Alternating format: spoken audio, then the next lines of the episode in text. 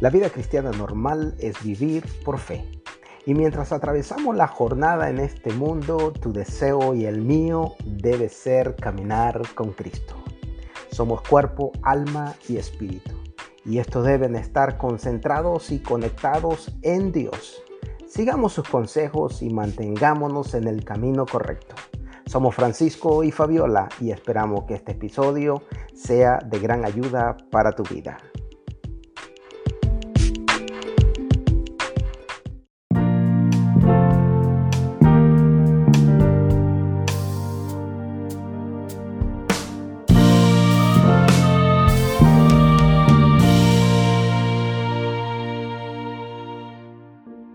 Hola, bienvenido a otro episodio de Caminando con Cristo. Y voy a continuar eh, la serie de mayordomía total. Y la pregunta en, esta, en este día es, ¿por, ¿de qué somos mayordomos? El primer trabajo de Adán y Eva implicaba mayordomía. Dios le dio el jardín del Edén y toda la creación para cuidar, para disfrutar, para señorear sobre aquello que Dios había creado. Ellos no, no poseían ni, ni ellos crearon nada de eso. Eran simplemente administradores de lo que el Señor les había confiado. Y creo que Dios desea prosperarnos. Pero antes de que eso suceda en nuestra vida, necesitamos aprender a ser buenos, sabios mayordomos de los que Dios nos ha entregado. Nuestra vida cristiana inicia en ser buenos mayordomos de lo que Dios nos ha confiado. Ser un buen mayordomo debe ser un estilo de vida natural del creyente. Y todo inicia cuando Jesucristo es el Señor total de mi vida. Él ocupará el control total de mi vida. El Señor debe ser todo o el Señor no es nada de mi vida. Por eso es que nosotros debemos saber de qué somos mayordomos. Todo le pertenece a Dios. Todo le pertenece a Él. Y hoy quiero compartir algunas áreas donde debemos comenzar a ser buenos mayordomos. Debemos ser mayordomos del tiempo. ¿Cuántas veces hemos escuchado el dicho si tuviera un poco más de tiempo. ¿Quién no ha dicho alguna vez, wow, el tiempo no me alcanzó? Y el manejo del tiempo es importante, porque, porque sabes que nuestra vida es breve. ¿Cuántos de nosotros sabemos que nuestra vida es pasajera en este mundo? Y sabemos y tenemos que saber en qué gastamos la mayor parte del tiempo de nuestra vida. El salmista decía en Salmo 39 del 4 al 5, el salmista decía, hazme saber, Señor, mi fin y cuánta sea la medida de mis días. Sepa yo cuán, frágil soy. He aquí, distes a mis días término corto y mi edad es como nada delante de ti. Ciertamente es completa vanidad todo lo que el hombre vive. Señor, yo quiero saber cuántos días me quedan. Señor, yo quiero saber cuánto frágil yo soy. Señor, yo quiero saber que mi término es corto, mi edad no vale nada delante de Dios. Y el salmista decía, seguía diciendo, enseñado de tal modo a contar nuestros días, que traigamos al corazón sabiduría. Donde los creyentes somos exhortados a hacer un buen uso de nuestro tiempo. La Biblia dice, andad sabiamente para lo con los de afuera, redimiendo el tiempo. Y me sorprendió una estadística que estuve leyendo y encontré esto que me, llamó mucho la atención, donde nos comparten cómo gasta el tiempo una persona promedio que ha vivido 70 años. ¿Sabes en qué actividad nosotros gastamos la mayor parte del tiempo en nuestra vida?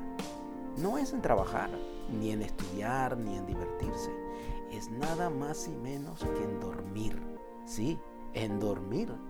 Las estadísticas dicen que si una persona vive 70 años, pasará 21 años de esos 70 años durmiendo.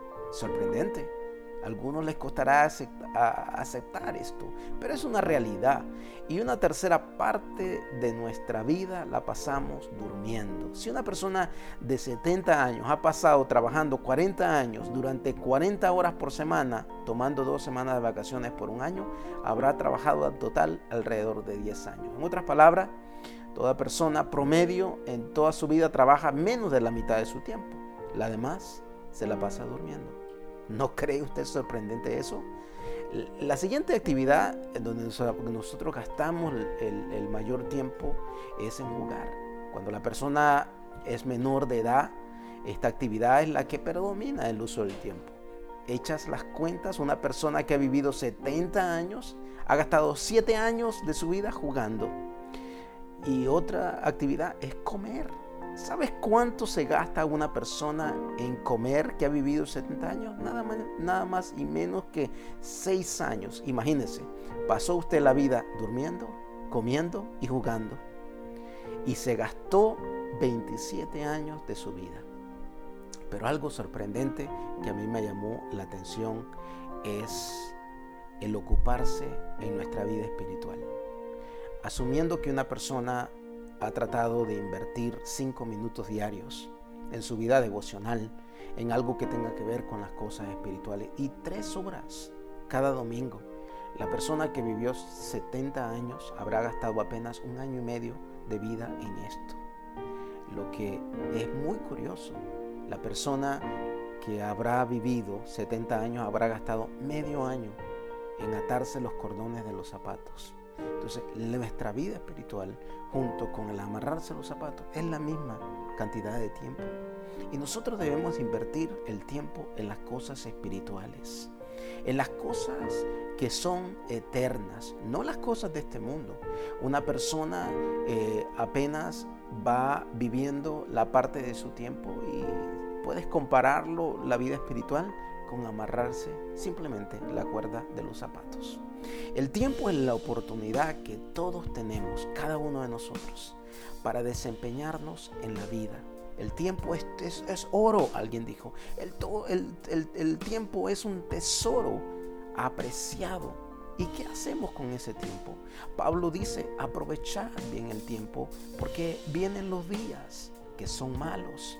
Mirad pues, decía, eh, dice Efesios 5, 15 y 16, mirad pues con diligencia cómo andéis, no como necios, sino como sabios, aprovechando bien el tiempo porque los días son malos. Quiere decir que nosotros somos, debemos ser buenos mayordomos del tiempo, en ser administradores de la vida realmente. El tiempo perdido siempre quedará atrás. En cambio, el tiempo que nosotros empleamos enriquecerá nuestra vida para lo eterno. Jesucristo dijo sobre el tiempo, me es necesario hacer las obras del que me envió. Entre tanto que el día dura, la noche viene cuando nadie puede trabajar.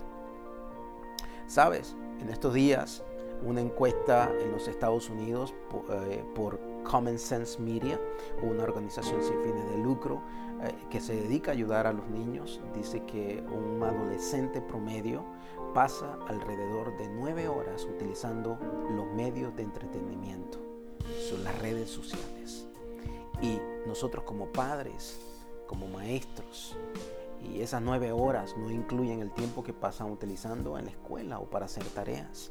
Entonces, hay una, un llamado de atención para nuestra vida. Es necesario que nosotros sepamos aprovechar el tiempo mientras caminamos en este mundo.